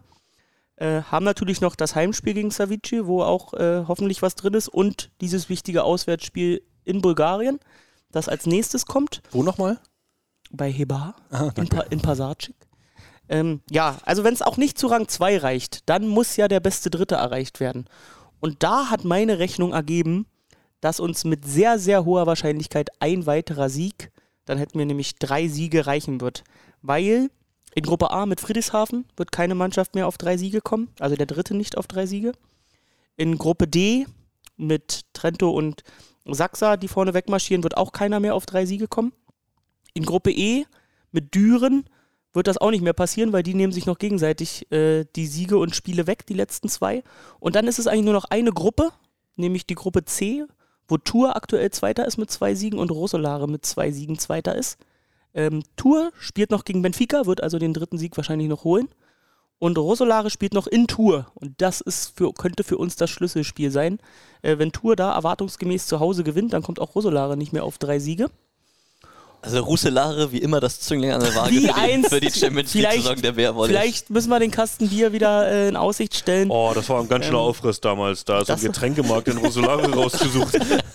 das war Der echt- also wirklich. Ja, äh, genau. Und also die Chancen stehen wirklich gut, dass wenn wir noch den einen Sieg holen, ne, da kann es natürlich, da sind jetzt Favoritensiege der, der ungeschlagenen Mannschaften an der Tabellenspitze mit eingerechnet, so dass sich jetzt Civitanova zum Beispiel keine Blöße gibt äh, im Heimspiel, was sie noch haben oder so, oder dass, dass äh, Jeschemir nicht noch gegen Novi Sad verliert oder solche Sachen. Also da kann natürlich am letzten Spieltag, äh, wenn manche Mannschaften schon durch sind, Bis dahin haben wir vielleicht noch eine Aufnahme. Genau, kann alles passieren, aber man muss ja einrechnen, dass jeder Sieg für jede Mannschaft zählt, weil ja nach der Gruppenphase eine komplette Setzliste erstellt wird. Und so viele Punkte, wie du geholt hast, so gut wie du gerankt bist, kriegst du auch vermeintlich leichtere Gegner. Heißt, es ist im Interesse jeder Mannschaft auch am letzten Spieltag durchzuziehen. In welche Richtung geht's denn beim besten Gruppenzweiten, der auf den, Äh, das wäre der auf den äh, besten Dritten treffen würde, genau, oder? Äh, genau, auf den einzigen Dritten, der noch weiterkommt und die, der würde auf den besten Zweiten treffen. Und da ist es wirklich sehr, sehr Seh wahrscheinlich, ich dass doch. das dann Zaxa. dass das dann Sachsa oder Trento wird. Ja, also Jetzt. Trento, äh, genau. Sachsa und Trento, die beiden Finalisten der letzten zwei Jahre in einer Gruppe. Einer wird den Gruppensieg machen. Ja, das ist äh, so typisch. Trento gerade vorne, spielt aber noch äh, bei Sachsa. Heißt, da kann auch nochmal der Wechsel kommen.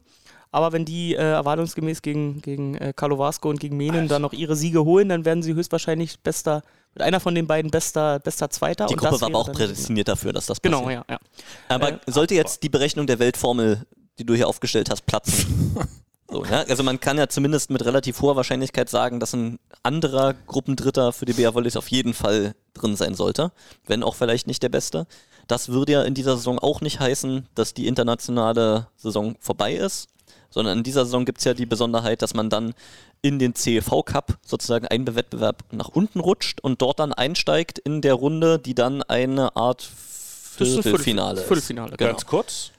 So geschehen 2016, als wir den CEV Cup gewonnen haben. Ja, stimmt. Und auch da war Roselare. um das mal zu sagen, ich, meine These ist, die Matches, die da dann anstehen, sind qualitativ nicht schlechter als Ja. die Champions League Vorrundengruppe. Ja. Denn wir rechnen dann damit, dass solche Teams wie Piacenza, Top-Team aus Italien, Belchatów, Top-Team aus Polen, Modena, Star Ensemble aus Italien, dass solche Teams dann eben noch drin sind und das macht auf jeden Fall auch noch Bock, ähm, die internationale Saison so dann- fortzusetzen, auch wenn natürlich bisher aber, das glaube ich, noch. Galatasaray und dann ist eigentlich.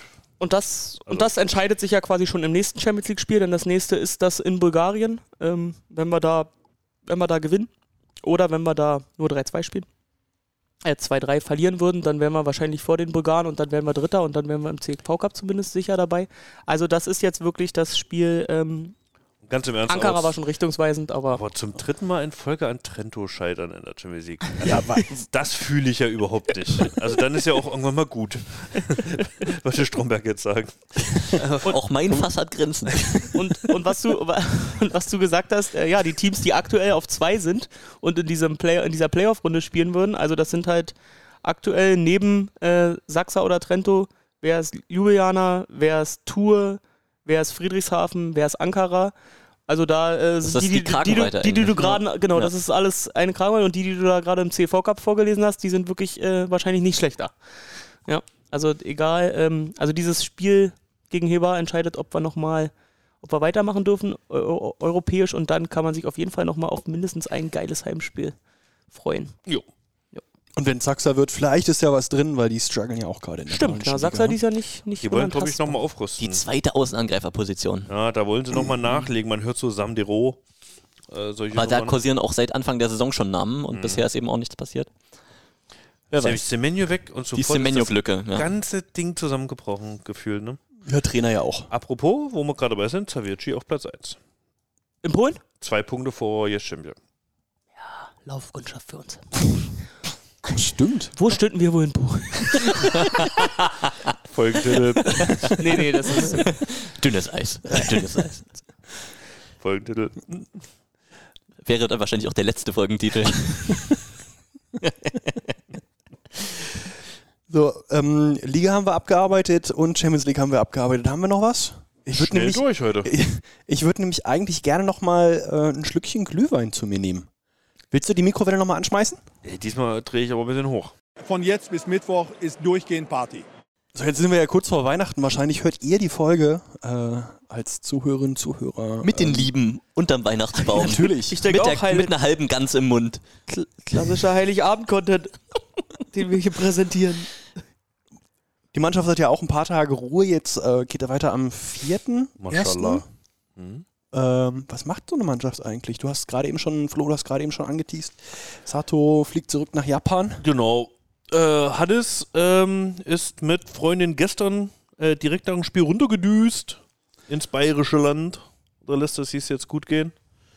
Ähm, da macht er ein bisschen Familie und die meisten werden halt, das wird halt ein klassisches Batterieaufladen. Also ich bin, äh, Halleluja, also zwischen den Feiertagen ist halt echt nochmal, da fällt dann Weihnachten ziemlich ins Wasser und ich glaube, das tut der Mannschaft jetzt wirklich gut, da frei zu haben. Ja, muss man ja sagen, so äh, kommen Profi-Volleyballer in den Genuss kommen sie ja selten, dass wir Ja. jetzt als ein, vielleicht sogar als einzige Mannschaft das Glück haben, dass wir zwischen Weihnachten und Neujahr nicht spielen. Ich weiß Vor allen Dingen gar als. Champions League-Team, ne? Also es gab ja, das, also das können wir vielleicht jetzt nochmal nutzen. Es gab ja in den letzten Spielen im, im Chat auch, auch, viele, auch viele Diskussionen zum Thema, äh, ja, Spielplan und kann doch nicht sein, dass Teams hier zwischen den Jahren spielen müssen und so.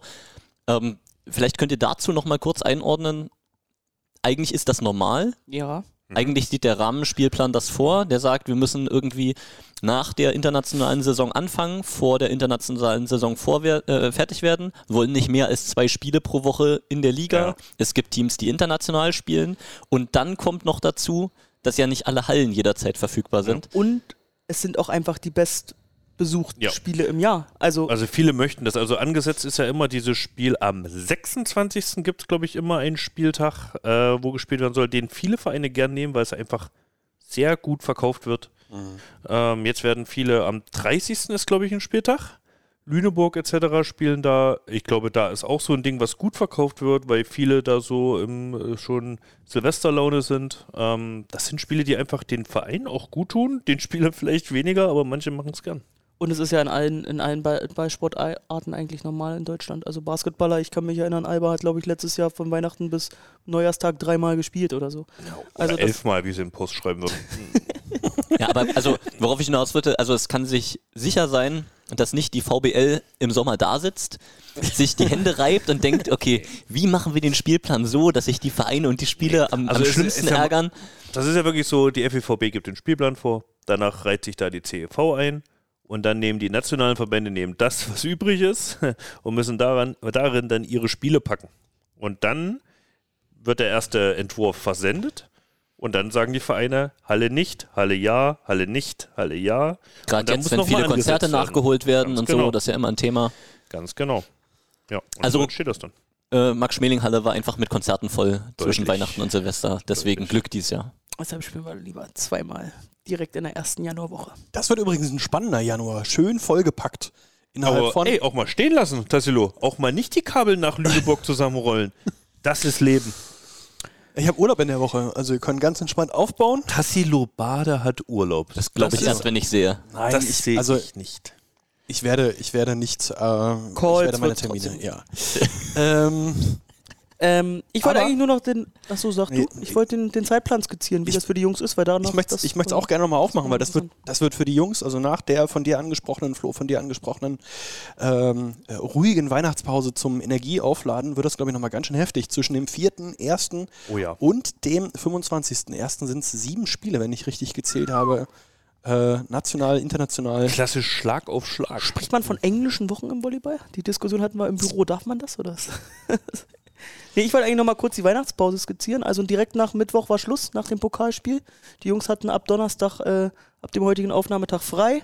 Ich glaube vier, fünf Tage bis zum 26. Am 27. geht's wieder los. Ne? Genau, und 27. ist wieder Training angesetzt, dann ist normaler Rhythmus, Neujahr, Neujahrstag ist frei und dann, äh, genau. Aber dass man mal fünf Tage äh, oder sechs Tage frei hat am Stück, das hat ein Profisportler eher selten und deshalb nutzen auch, wie Flo sagt, ja nahezu alle die Gelegenheit und machen nach Hause, so wie Trinidad nach Spanien, ähm, so wie, ich glaube, Anti macht auch nach Hause, nach Finnland. Ähm, ich weiß gar nicht, Cody bleibt wahrscheinlich hier. Über was lachst du jetzt, Peter? Ich finde das schön, das ist wie bei Oma und Opa früher. Wir machen jetzt los. Wo machen wir denn hin? Wir machen nach Hause. Das ist gut. Das ist gut. So werde ich auch immer aufgezogen. Ich habe immer im Büro gesagt, ich mache jetzt Häme. Äh, Ja. Ich kann das, Ja. kann das auch noch von Oma und Opa. A Arash macht bestimmt nach Istanbul, schön. So. Äh, ähm, und Marek nach Tschechien. Also jeder nutzt die Gelegenheit und das ist für die Spieler, glaube ich, also allein schon, dass, dass Sato einfach mal nach Japan fliegt. Also das hat das, Ja, vor allem in, in Japan das Weihnachten auch, glaube ich, schon vorbei, wenn er ankommt. Das ist ja immer früher. ja, da stecke ich nie drin. Aber ähm, ja, geht ja um, er, er opfert quasi, er opfert von den sechs Tagen zwei Hin- und Rückreise, um dann vier Tage bei der Familie zu sein. Aber hey, mit Japan Airlines. Läuft das. Ja.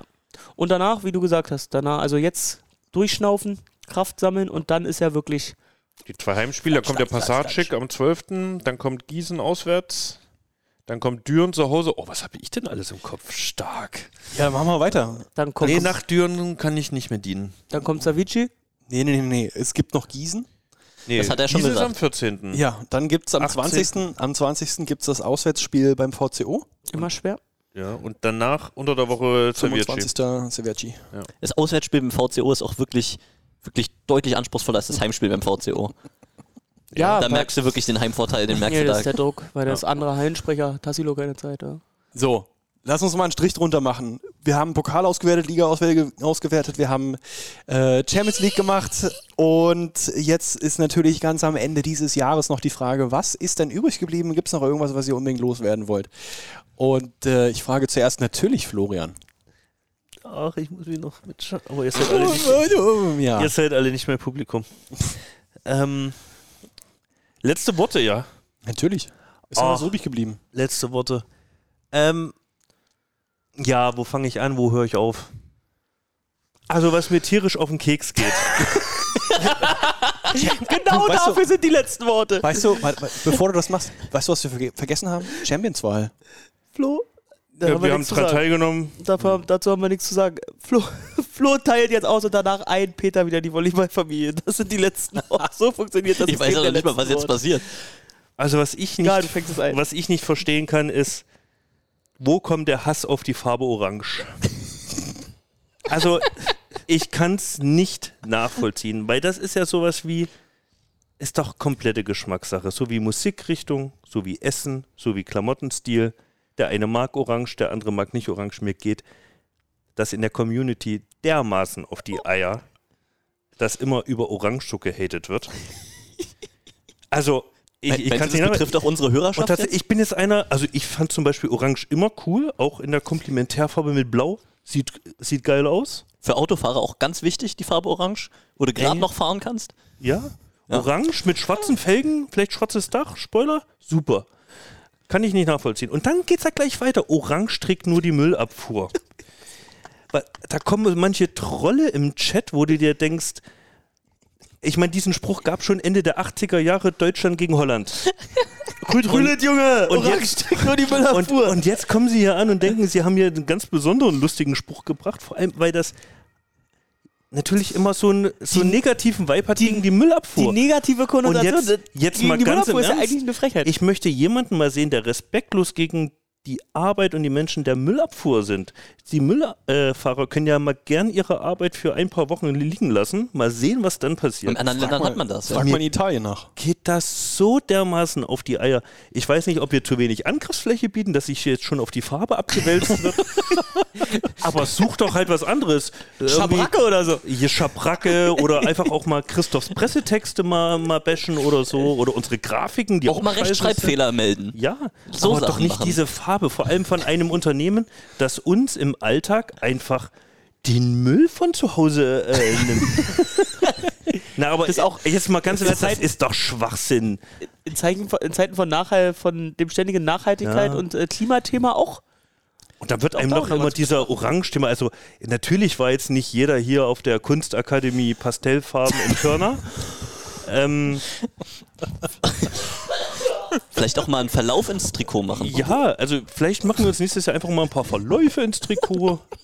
Weiß Ohne auf, Schatten. Weiß auf Pastell immer gut. Auch Kontraste mal reduzieren, dass die Nummern nicht so ins Auge springen. Einfach mal auf die wichtigen Aufgaben auch mal, also, also ganz im Ernst. Gut. Flo, ich mag dich in diesem garstigen Zustand. Mehr davon. Ja, also wirklich, man, äh, manchmal ist er wirklich gut. Peter wird jetzt gleich in seinen abschließenden Worten den Farbkreis nochmal einordnen und alles wieder zusammenfügen. Okay, Äh, war also das noch wie gesagt, was oder war es das? mir geht's auf die Eier und irgendwann ist auch mal gut. Und ich hoffe, dass sich das vielleicht im nächsten Jahr vielleicht mal ein bisschen einrenkt. Und gerne, ihr könnt uns gerne kritisieren für Fehler, die wir machen, für oder mal, wenn kein Progress entsteht. Oder wenn wir einfach, ja. Aber doch nicht wegen der Farbe einer Firma. Ich meine, wir haben hier unseren Titelsponsor, äh, also Flo, vielleicht war es auch einfach nur eine Phase und es ist jedes Jahr anders und nächstes Jahr ist die Farbe des Hasses blau oder grün oder rot. Ja. Christoph, hast du konstruktive Worte äh, beizutragen? Ich fand die super. Ich habe ja. gerade eine E-Mail bekommen, also wirklich gerade 18.37 Uhr von der VBL Rundschreiben. Auszeichnung Goldenes Händchen Nominierungsvorschläge. Ja, das, das ja, das, ist, das ist ja eure, das ist ja eure große Rubrik, ihr beiden hier. Und deshalb, äh, es geht ja um, ähm, man soll Vorschläge einreichen, Volleyball-Story des Jahres, gesellschaftliches äh, Engagement, Aktionen, Einsatz, Ideen aus dem Volleyballsport in Deutschland. Ich werde einfach Peter Große und die Rubrik Letzte Worte nominieren, oder? ja. Oh, jetzt baust du so einen Druck auf. Ja. Ja, dann ist das, ist das Während äh, Peter jetzt seine letzten Worte macht, kannst du ja schon mal die E-Mail abschicken. Ah, eine Sache noch. Ich glaube, viele Leute werden sich auch freuen, wie du und ja, natürlich auch ich oder wir Orange aussprechen. wir haben jetzt viel über die Farbe geredet. Aussprache auch super. Du, du hättest jetzt eher Orange hören wollen. ja, oder ich glaube, ich glaube, wir sind da schon sehr ostdeutsch. Orange heißt das. Das ist Orange, meine Güte. So, das war dann also die 42. Folge Vereinhalb und Spritzig. Ähm, wie immer könnt ihr äh, Feedback, Kritik und äh, die richtige Aussprache des Wortes Orange äh, an podcast.br-wallis schicken. Ey, Jungs, es war mir ein, äh, ein Fest, bevor es jetzt hier... Und vergesst nicht, folgen auf Spotify. Es kann nicht sein, also es sind so viel mehr Streams als Follower. Da, da, das ist Quatsch. Folgt uns einfach, dann seid ihr wirklich immer up to date. Mehr Streams als Follower. Ah, Ja. okay, ja. Ich wollte schon sagen, Deutlich. haben wir, haben, wir mehr, Deutlich. haben wir mehr Folgen als Follower. Gerne auch bewerten. Und, äh, Mit einem Stern könnt ihr weglassen, aber gerne fünf Sterne werten. So, und ähm, es war ein schönes Jahr mit euch und äh, liebe Zuhörerinnen und Zuhörer, es gibt einen Kalender, ähm, äh, natürlich einen Mannschaftskalender und es gibt auch wieder einen Kalender von Benjamin Patch, den man im äh, Online-Shop äh, bestellen kann. Fotobuch gibt es im nächsten Jahr. Stark, Das ist ein schöner Kalender, kann man vor allen Dingen auch für mehrere Jahre wiederverwenden. Ähm, stehen nämlich die Monatsnamen mit drin, aber keine Tage.